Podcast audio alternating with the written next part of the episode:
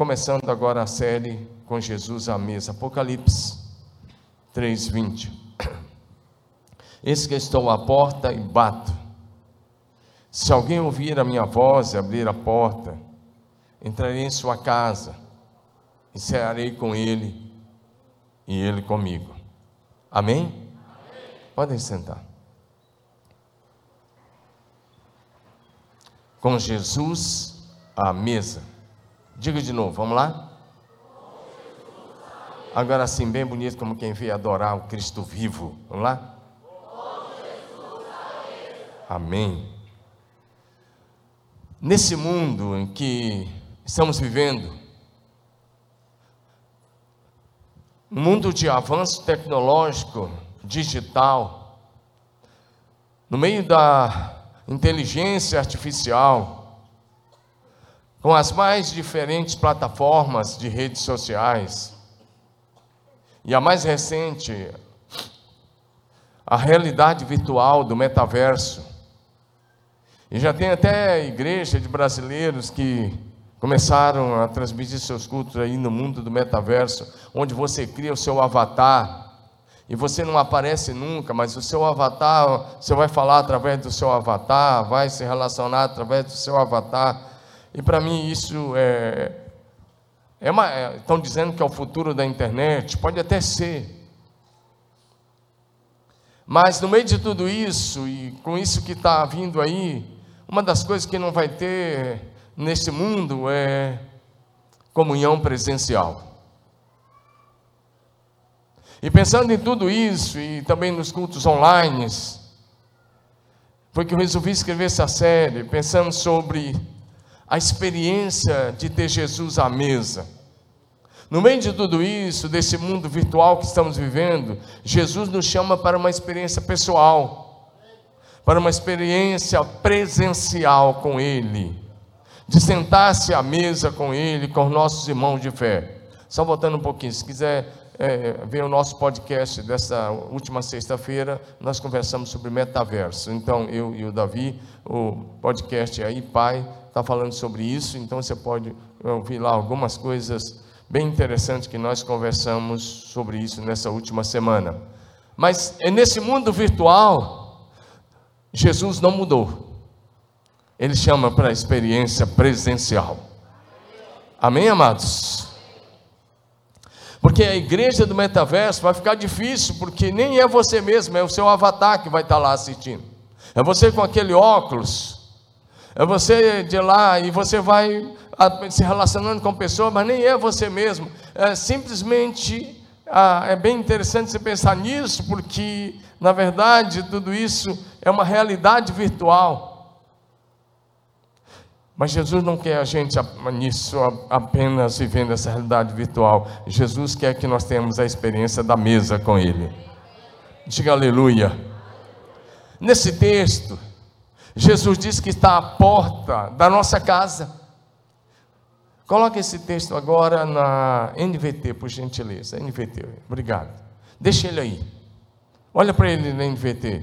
Jesus disse que está à porta da nossa casa e bate. E ele diz que se abrirmos a porta e o convidarmos para entrar, então teremos a honra de recebê-lo em nossa casa e o privilégio de tomarmos uma refeição junto com ele. Interessante, porque o ministério de Jesus girou muito nas casas. Olha na NVT esse texto. Será que você pode ler comigo? Vamos lá? Preste atenção. Estou à porta e bato. Se você ouvir a minha voz e abrir a porta, entrarei e juntos Diga, juntos faremos uma refeição como amigos. O que é interessante que esse texto nos mostra é que Jesus não está batendo na porta do ímpio. Exatamente isso. Jesus está batendo na porta de gente que pertencia à igreja. Essa foi uma carta à igreja de Laodiceia. Porque naquela igreja, as pessoas estavam indo para os cultos, ouvindo mensagem, participando do louvor, da adoração, mas Jesus não estava presente.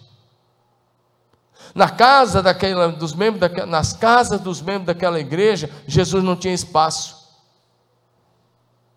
E aí Jesus vem e diz: Eu estou batendo a porta. Se alguém aí ouvir a minha voz, eu vou entrar nesta casa e eu vou sentar minha mesa com você. E nós vamos fazer uma refeição, faremos uma refeição como amigos. Ou seja, a fala de Jesus, a palavra de Jesus é para nós hoje. E receber Jesus na nossa casa tem que ser o motivo da nossa maior honra, da nossa maior alegria. Eu já quero fazer uma pergunta a você: Jesus tem lugar à mesa da sua casa? Jesus é convidado por você para sentar-se à mesa? Jesus é honrado na mesa de sua casa? Eu quero dizer uma coisa a você, bem interessante já. Se você é alguém que tem um estilo de vida santo, se você é alguém que ora fervorosamente, se você é alguém que busca o Senhor de todo o coração, eu quero declarar a você: aumente as suas expectativas, porque a qualquer hora Jesus vai te surpreender com a presença manifesta dEle na tua casa, no meio da tua família. Então vamos lá para trás agora, começando lá no livro de Gênesis. Como eu disse, é uma jornada pela Bíblia. Em primeiro lugar, Jesus se revela aos seus amigos na experiência da mesa. Diga amém. amém. E nós vamos lá para Gênesis no capítulo 18. Enquanto ele coloca o texto, deixa eu tecer um rápido comentário. Abraão já andava com Deus há vários anos. Nesse texto, Abraão aqui já estava andando com Deus há 24 anos. E aí, nesse, nesse texto, nos mostra quando Abraão teve a experiência de receber Jesus pessoalmente em sua casa, ou melhor, na sua tenda. Ele, Abraão então preparou-lhes um excelente almoço, porque estava Jesus e dois anjos. Eles comeram.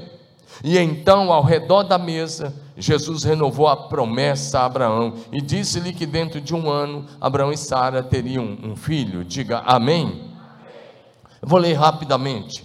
O Senhor apareceu novamente a Abraão junto ao bosque dos carvalhos que pertencia a Manre. Abraão estava sentado à entrada de sua tenda na hora mais quente do dia.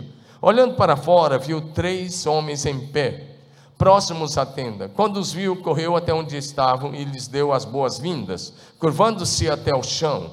Abraão disse: Meu senhor, se assim desejar, pare aqui um pouco, descanse à sombra desta árvore, enquanto mandou trazer água para lavarem os pés. E uma vez que honraram seu servo com essa visita, prepararei uma refeição para restaurar suas forças antes de seguir viagem. Está bem, responderam eles. Faça como você disse. Abraão voltou correndo para a tenda e disse a Sara: Rápido, pegue três medidas da melhor farinha, amasse-a e faça alguns pães. Em seguida, Abraão correu ao rebanho, escolheu um novilho tenro e o entregou ao seu servo, que o preparou rapidamente. Quando a comida estava pronta, presta atenção nisso, quando a comida estava pronta, Abraão pegou a coalhada, leite e a carne assada e serviu aos visitantes. Aí o texto continua: enquanto comia, Abraão permaneceu à disposição deles, ou seja, Abraão estava servindo-lhes à sombra das árvores. A mesa foi colocada lá de fora. Onde está Sara, sua mulher? perguntaram os visitantes. Está dentro da tenda, respondeu Abraão. Então um deles disse: Voltarei a visitar você por esta época, no ano que vem, e sua mulher Sara terá um filho. E aí continua todo esse texto até o versículo de número 14. Presta atenção. Abraão era amigo de Deus. Abraão andava com Deus. Mas nesse texto, o Senhor Jesus, no aparecimento pré-encarnado, o que a teologia chama de cristofania ou teofania, nesse texto, Jesus foi até a casa de Abraão. E o texto diz que era meio-dia, o sol forte, calor intenso. E Abraão estava do lado de fora, descansando à sombra de uma árvore na porta da sua tenda. E a gente sabe que era Jesus porque o capítulo continua, né, nesse mesmo capítulo, a partir do verso 20 até o versículo de número 33, Abraão faz aquela, fez aquela famosa oração intercessória em favor da cidade de Sodoma. Ele vai dizendo: Senhor, se lá tiver 50 justos, você conhece a oração 45, 40, 30, 20, 10. E aí, quando ele termina de falar, o Senhor sobe, elevando-se. E os dois anjos tinham ido até Sodoma, onde ficaram na casa de Ló. Então Jesus agora está visitando o seu amigo pessoalmente. Como eu disse, chamamos isso de cristofania ou teofania, aparições pré-encarnadas de Jesus. Essas aparições aconteceram e são relatadas na Bíblia desde o Éden. Abraão estava vivendo dois mil anos antes do nascimento físico de Jesus. E ele está se relacionando com Jesus, e ele está sendo ministrado por Jesus, e ele está oferecendo um banquete a Jesus, e Jesus e os seus anjos comeram com ele. O que é bem interessante quando você olha para esse texto, é que o texto fazia quando a comida estava pronta, Abraão pegou coalhada, leite e a carne assada, ou seja, hoje seria um churrasco e serviu a Jesus e aos seus anjos. Eu já estive no Oriente Médio algumas vezes, e uma vez eu fiquei 25 dias entre a Jordânia e o Iraque, nesses dois lugares. E sabe, todos os dias na hora do almoço ainda tinha, eles, é comum, eles serviam coalhada junto com a comida. Para nós é meio estranho comer comida com é, coalhada com arroz, essas coisas. Para eles não, é normal. Seja, no dia de Abraão isso já era natural. E Jesus comeu coalhada e a, pão e carne e churrasco à vontade na casa de Abraão. Abraão procurou dar o melhor. Ou seja, Abraão tinha uma expectativa pela visita do Senhor Jesus em sua casa. O dia que a visita aconteceu, ele recebeu o Senhor da melhor maneira possível. Ele recebeu com prazer e alegria. Ele procurou matar o melhor boi que ele tinha no pasto. Ele procurou a melhor farinha de trigo. Ele procurou oferecer o melhor, porque ele estava feliz de receber o Senhor em sua casa. João capítulo 8, versos 56 a 58, vai dizer para a gente assim: Jesus falando sobre aquele dia que ele esteve lá na casa de Abraão. Jesus esteve várias vezes com ele, mas naquele dia foi de uma forma visível, de uma forma física. Jesus assumiu a forma física, permitiu que os seus anjos também assumissem uma forma física naquele dia para que pudesse ter aquele, aquele período de qualidade, de comunhão com Abraão. João 8, 56 58 diz assim: Jesus falando para os escribas, fariseus, Jesus está dizendo assim: Abraão, pai de vocês, regozijou-se, porque veria o meu dia. Ele o viu e alegrou-se. Os incrédulos fariseus disseram, ah, que eram judeus: Você ainda não tem 50 anos e viu Abraão? Jesus respondeu: Eu afirmo que antes de Abraão nascer, eu sou. Porque Jesus é Deus, o grande eu sou, o eterno, o todo-poderoso, o Criador de todas as coisas. E o nosso Criador é assim, Ele é o Senhor do universo, mas tem prazer de entrar na minha casa e na sua casa e de ter comunhão conosco. Nosso Deus é tão grande que o céu é o seu trono e a terra é o estrado dos seus pés, mas Ele é tão humilde que vem e se assenta à mesa na nossa casa. Como é que é a mesa da sua casa? O que, que acontece na mesa da sua casa? Jesus pode chegar lá hoje, no almoço, na janta, e ele vai ser bem recebido. Tem mesa que é lugar de fofoca. Tem mesa que os caras almoçam o pastor. Não é que almoça o pastor quando está sentado à mesa falando mal, criticando. Tem mesa que se almoça o vizinho, criticando o vizinho. Tem mesa que é lugar que acaba sendo lugar de briga, discórdia, contenda, dissensão. Já viu aquelas festas de final de ano que às vezes acabam em briga? Eu já vi muitas. Na minha casa não, graças a Deus, nenhuma. E jamais vai acontecer em nome de Jesus. Mas eu sei de muitas, porque nós já socorremos algumas. Sabe aquelas festas que a bebedeira começa? E daqui um pouco está todo mundo já bem alterado. E aí começa a soltar palavrão. E começa a falar besteira. E começa a falar que não devia. Você acha que Jesus está presente nessa mesa? É claro que não. Se você quer Jesus presente, tenha um estilo de vida santo.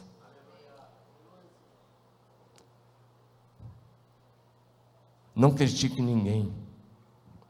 Sabe uma das coisas que eu vejo? Toda família cristã que critica alguém da igreja ou a igreja na sua mesa, perde os seus filhos para o mundo. Porque aí Jesus não está naquela mesa, porque Jesus não se senta à mesa com quem critica os seus irmãos.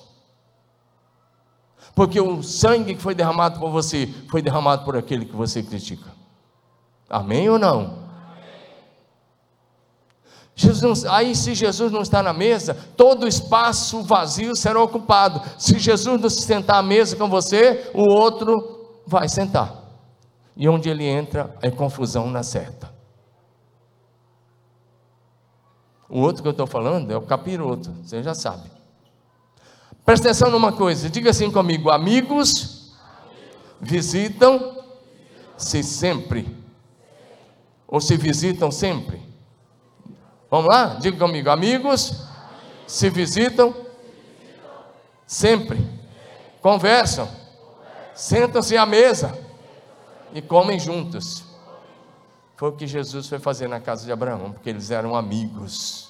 Amigos, eu tenho um amigo que eu falo sempre com ele. Nós somos muito amigos, porque a gente se conhece desde que a, a igreja aqui era bem pequena e desde que a igreja dele tinha 35 membros é o Josué falando. Então, quando eu ligo para ele, ele liga para mim. Se ficar um pouco sem ligar, um pouco de tempo, a gente já liga e a gente já fala a frase: amigos se conversam sempre, se falam sempre, se visitam sempre.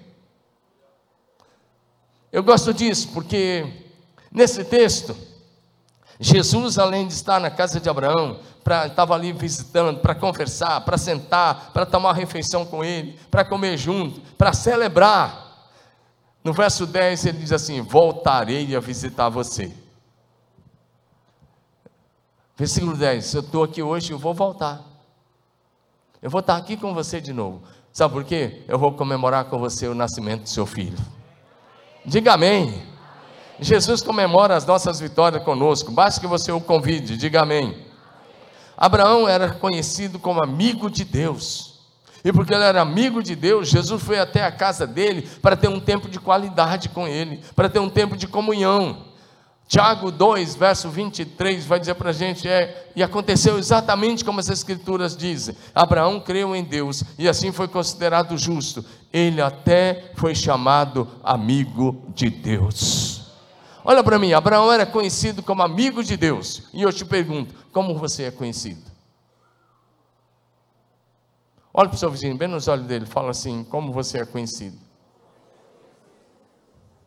Como você é conhecido pelos seus vizinhos, seus amigos, seu, seus colegas de trabalho? Como você é conhecido? Eu desejo que você seja conhecido como alguém que é amigo de Deus e alguém que anda com Deus. Diga amém. Pergunta: você quer mesmo Jesus em sua casa? Primeira coisa, você vai ter que consagrar a sua casa. Talvez você nunca consagrou a sua casa. Eu creio em uma consagração total. E você não precisa chamar o pastor para ir lá ungir a sua casa. Você é quem mora lá. Você, marido, você, esposa, vocês é que têm autoridade de chegar lá e falar: o Senhor nos deu essa casa, então nós a consagramos ao Senhor com tudo que tem aqui dentro. Vai em cada porta, pega um óleo e consagra ao Senhor, um azeite, vai lá, unge as portas, unge as janelas, unge tudo que tem lá, e diz assim: Nesta casa nós proibimos a ação do diabo, nessa casa o maligno não tem lugar, porque nessa casa Jesus Cristo é Senhor, nessa casa Jesus é honrado, nessa casa Jesus é querido, é amado, é respeitado, é adorado, é celebrado.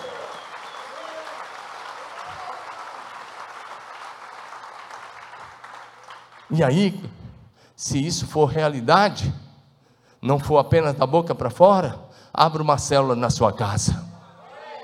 Então Jesus vai estar lá e a sua casa vai ser lugar de vida, lugar de cura, lugar de libertação, lugar de salvação.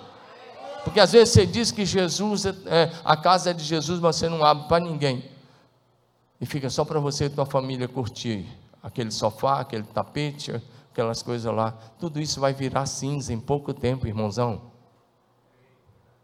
Uma vez lá atrás eu disse uma frase, vou repetir hoje. Se a tua casa não serve como lugar de salvação para as pessoas, pega uma, uma caneta bem, um pincel bem forte, escreve em todos os lugares, só cinzas. porque vai virar cinza. Dá uma olhada nos antigos palácios, o que é que eles viraram? Ruínas. Você acha que a sua casa é eterna?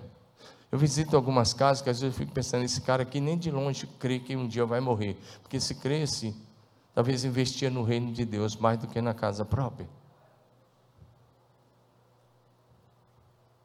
Talvez sua casa é tão bonita, mas não tem paz. É tão bonita, mas não tem presença de Jesus. É tão bonita, mas não é lugar de salvação para as demais pessoas. Abra um grupo de família. Dá um curso de família lá. Nós temos 20 cursos aí. Vai lá e abre. Para de ser egoísta. Faz uma pergunta para o teu vizinho assim. Eu não estou exaltando você, não. Às vezes a gente diz que quer Jesus na nossa casa, mas onde Jesus está tem que ter gente. Não, você não está entendendo. Onde Jesus está tem que ter gente. Nós vamos chegar no Novo Testamento, mas deixa eu dar um spoiler. Se você olhar para a casa de Pedro, ficava abarrotada, a casa de Mateus abarrotada, a casa de Zaqueu abarrotada, a casa de Marta, Maria e Lázaro abarrotada. Pô, deu um spoiler já de um monte de coisa que vai estar no, no, nas próximas mensagens. Aí você fala, eu quero Jesus na minha casa, mas é só eu e minha família. Pega no teu vizinho assim, assim, bem bonito, assim, com a cara de quem é simpático. Você é simpático, não, eu não é. Não, olha para o olho dele e pergunta assim: Você quer ir morar na casa de Deus? Lá no céu? Na Nova Jerusalém? Você vai para lá? Então por que você não traz Deus para dentro de sua casa agora? Fala para ele. Exorta ele aí, abençoa. Você quer ir morar eternamente na casa de Deus, mas Jesus não tem espaço na tua casa agora? Que história é essa? Você pegou ou não? Não estão entendendo? Não dá uma de surdo, não, que você está entendendo. O Espírito Santo está falando com você. Se você quer ir morar na casa de Deus, Jesus disse: Na casa de meu pai há muitas moradas. Se você quer ir morar na casa de Deus eternamente, abra sua casa para ser lugar de manifestação do céu na terra. Aleluia. Deixa eu passar mais rápido. Segundo lugar, na comunhão da mesa, a aliança de paz é firmada. Diga isso comigo, vamos lá?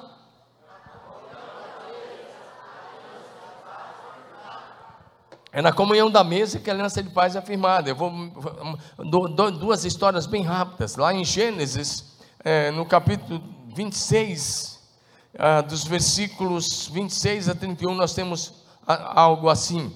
O contexto é o seguinte: Abimeleque é, rei dos filisteus, tinha mandado Isaac embora das suas terras. E agora ele pegou seus dois principais líderes, o comandante do seu exército, o seu conselheiro, foram até a casa de Isaac. E lá na casa de Isaac, eles foram pedir a Isaac para fazer uma aliança de paz. Então, antes de fazer a aliança de paz, Isaac fez um banquete, olha a mesa aí. Abraão fez um banquete, e em torno da mesa eles fizeram aquela aliança. Então o texto diz assim, Gênesis 26, de 26 a 31. Certo dia o rei Abimeleque veio a Gerar com Alzate, seu conselheiro, e ficou comandante do seu exército. Isaac perguntou: Por que vocês vieram? Perguntou Isaac. É evidente que me odeiam, já que me expulsaram de sua terra. Eles responderam: Podemos ver claramente que o Senhor está com você. Por isso queremos fazer com você um acordo sobre juramento, juramento, uma aliança. Jure que não nos fará mal, assim como nós nunca lhe faremos mal. Sempre o tratamos bem e o despedimos em paz. Olha o que eles pediram. Agora vamos como o Senhor, agora vemos como o Senhor o abençoou. Então Isaac lhes preparou um banquete, e eles comeram e beberam juntos. Logo cedo de manhã, cada um fez o juramento solene de não interferir um, interferir um com o outro. Isaac os despediu e eles partiram em paz. Agora aqueles homens procuram Isaac e disseram: Vamos fazer uma aliança de paz. E o que Isaac fez? Preparou um banquete. E eles sentaram. Então a mesa com o Senhor é lugar de aliança de paz. Diga aleluia. É bem interessante quando você olha para isso. A mesa na casa dos homens de Deus é lugar onde amizades são restauradas. Diga comigo, bem bonita. A mesa na casa de homens de Deus é um lugar onde amizades são restauradas e alianças são firmadas. Naquele dia, a amizade entre Isaac e o rei dos filisteus foi restaurada e a aliança de paz entre esses dois povos foi firmada. Diga aleluia. A mesa na presença do Senhor é o lugar onde amigos se sentam, como juntos, e renovam seus laços de amizade. Talvez você está precisando sentar com alguém essa semana. À mesa. Amém ou não?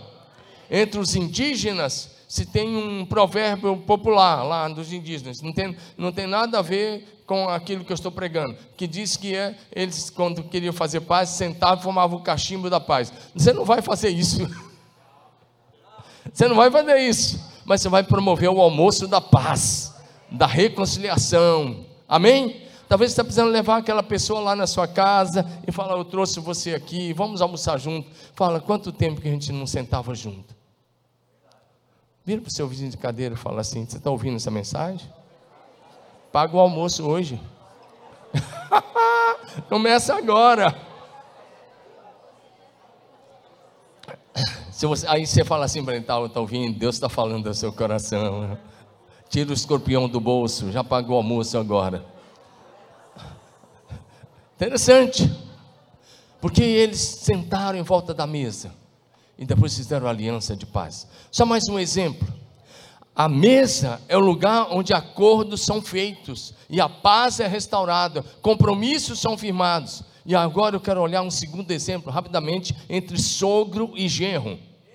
Jacó morou na Mesopotâmia 20 anos. Ele casou com as duas filhas de Labão. Você sabe disso. Ele ia casar só com uma, que ele amava, Raquel. Mas, ah, e aí o que acontece? O costume lá, o Labão deu primeiro a Lia, depois a Raquel. E Jacó estava com seus filhos e ele começou a perceber que tinha que voltar. E Deus falou para voltar, só que ele não comunicou ao sogro. Ele pegou, saiu de noite e vazou com as suas esposas seus 13 filhos. Isso mesmo, 12 meninos e uma menina, ou alguns adolescentes e, e a sua filha. E três dias depois o Labão descobriu que Jacó estava fugindo. Agora, olha o que está ah, aí o, o Labão pegou a sua turma, armados, e foram atrás de Jacó. E os encontraram nas montanhas de Gileade, ou Galeed, em outra versão. E eles encontraram lá, e o Labão estava furioso. Mas Deus foi até Labão de noite e falou: Não faça mal, Jacó. Olha o que acontece. Labão respondeu a Jacó: Essas mulheres são minhas filhas, e as crianças são meus netos, e os rebanhos são meus rebanhos. Na verdade, tudo que você vê é meu.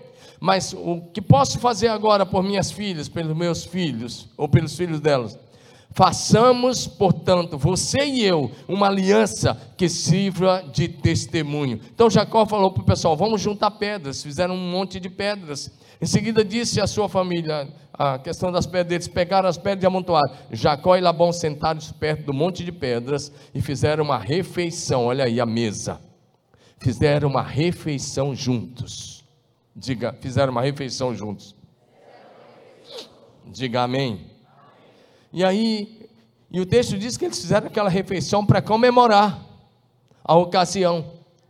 E Labão chamou aquele lugar Jegar Saaduta, e Jacó chamou Galeede. Labão declarou: Esse monte de pedras servirá de testemunha para nos lembrar da aliança que fizemos hoje. Isso explica porque o lugar foi chamado Galeede. Então, verso 54: Jacó ofereceu um sacrifício a Deus na montanha e convidou todos para a refeição comemorativa. Agora, o sogro e o genro fizeram um acordo de paz. Fala para dizer assim: ainda bem que não foi com a sogra.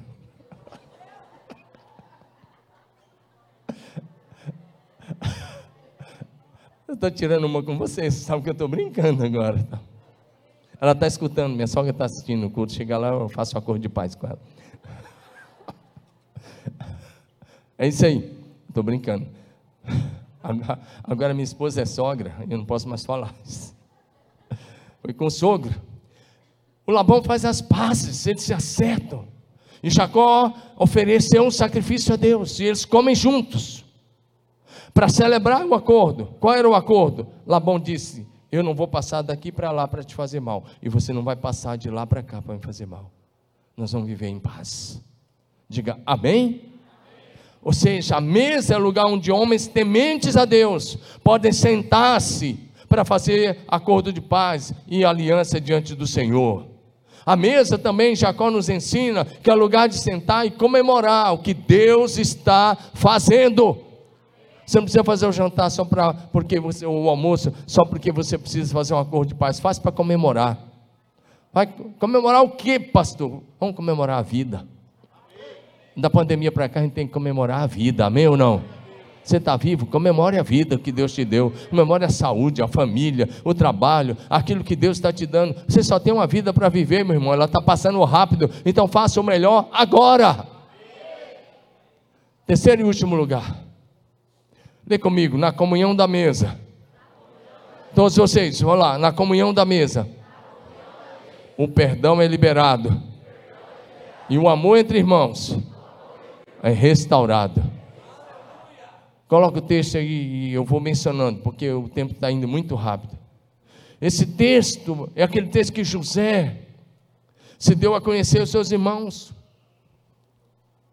Como você sabe, esses irmãos, dez deles, menos o Benjamim, os outros dez, tinham vendido José para os ismaelitas. Os ismaelitas venderam José no Egito quando ele tinha 17 anos de idade.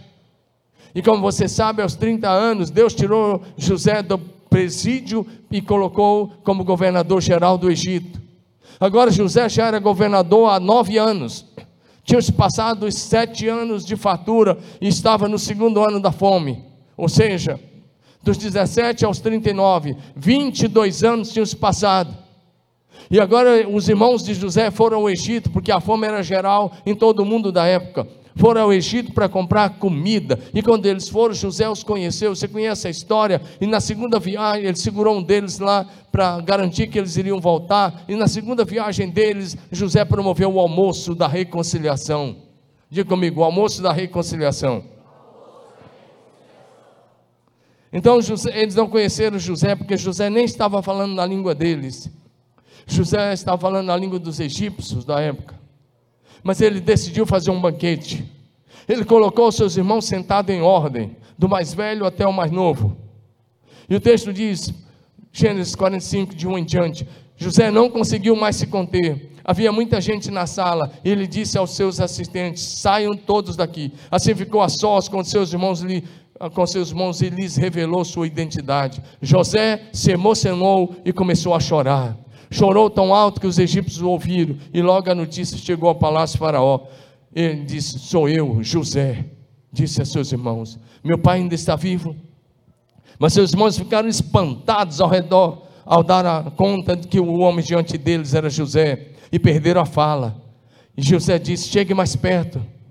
Quando eles se aproximaram, José continuou: Sou eu, José, o irmão que vocês venderam como escravo para o Egito. Agora não fiquem aflitos ou furiosos uns contra os outros por terem me vendido para cá. Foi Deus que me enviou adiante de vocês para lhes preservar a vida. A fome que assola a terra há dois anos continuará por mais cinco anos, e não haverá plantio nem colheita. Olha o que José diz: Deus me enviou adiante para salvar a vida de vocês e as suas famílias e para salvar muitas outras vidas. Pois ele repete: portanto, foi Deus que me mandou para cá e não vocês. E foi ele que me fez conselheiro de Faraó, administrador de todo o seu palácio e governador de todo o Egito. Agora voltem depressa, meu pai, e digo: Assim diz seu filho José: Deus me fez senhor de toda a terra do Egito. Venha para cá sem demora. E aí ele começa a dizer: vocês vão viver na região de Goza, onde estará perto de mim, com todos os seus filhos e netos, rebanhos e gado e todos os seus bens. E ele diz: ali eu cuidarei, está falando, mandando uma mensagem para o pai: ali eu cuidarei do Senhor, pois ainda haverá cinco anos de escassez.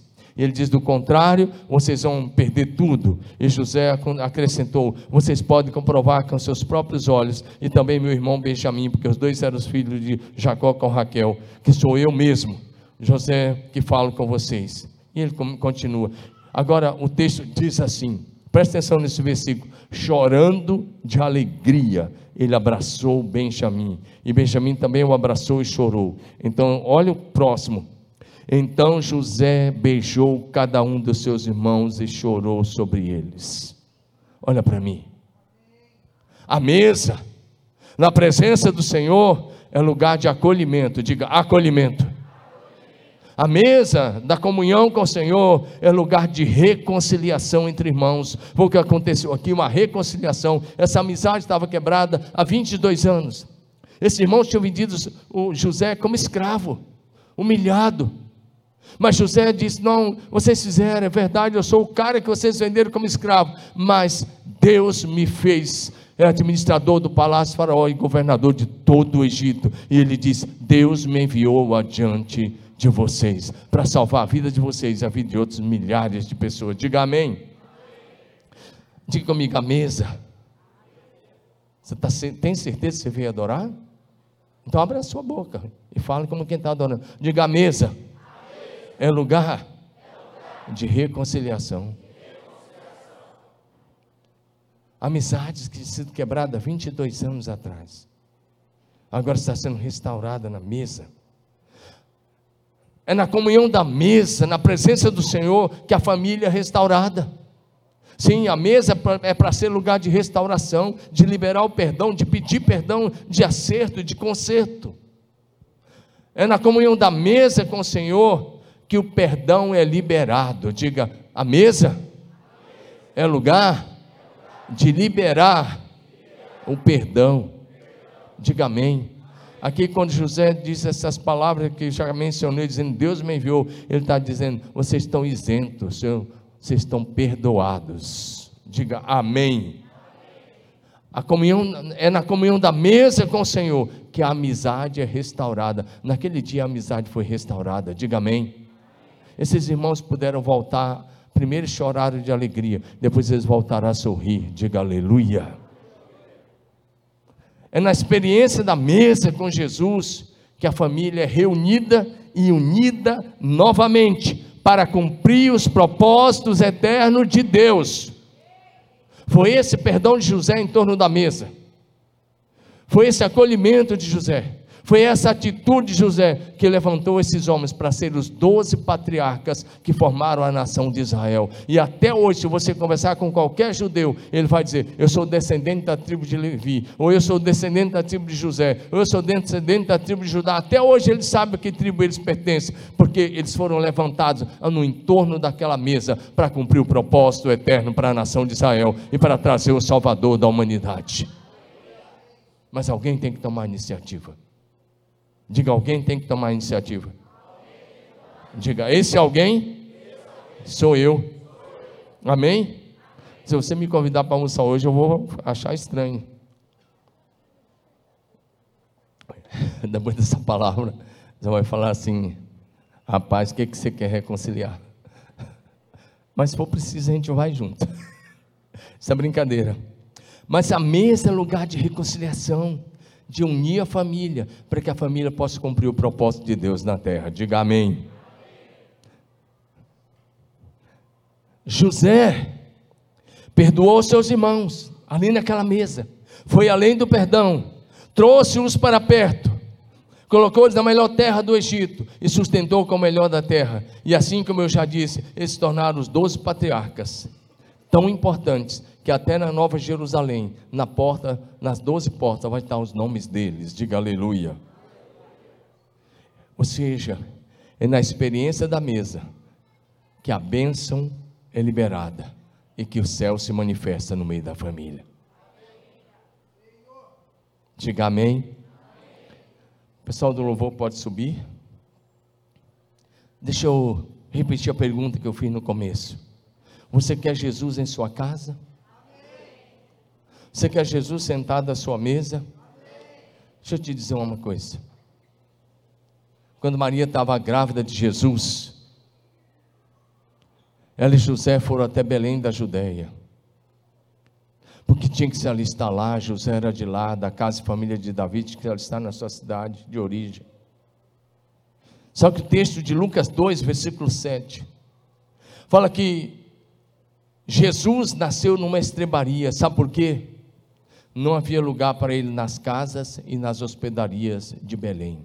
Vou repetir: no dia de Jesus nascer, nenhuma casa de Belém recebeu José e Maria.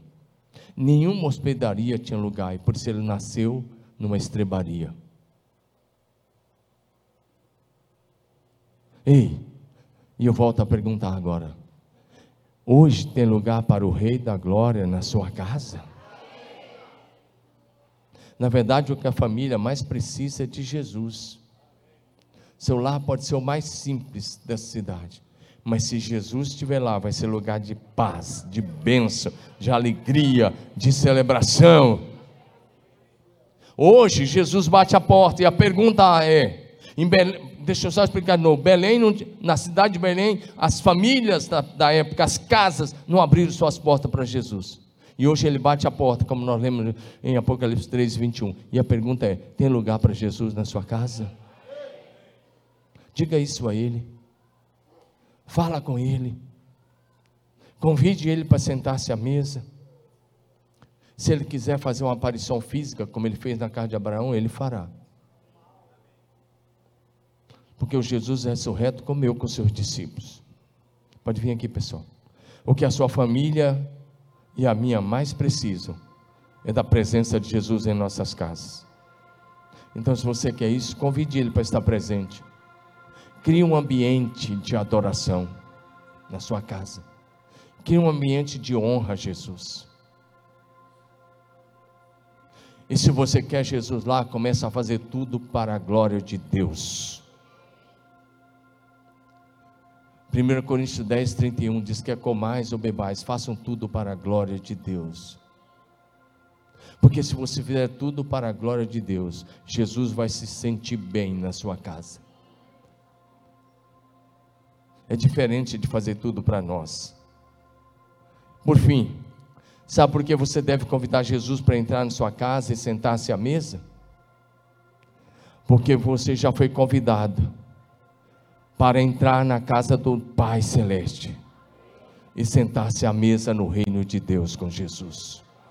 Há um convite expresso, escrito no Evangelho de Mateus, de Lucas, onde ele nos convida. Quando nós chegarmos lá, você vai ler isso. Você vai ver isso com a gente. Para a gente sentar, entrar na casa do Pai e sentar-se à mesa com Ele. Ele já te chamou para a mesa eterna. Traga ele para a mesa da sua casa. Sua família será abençoada.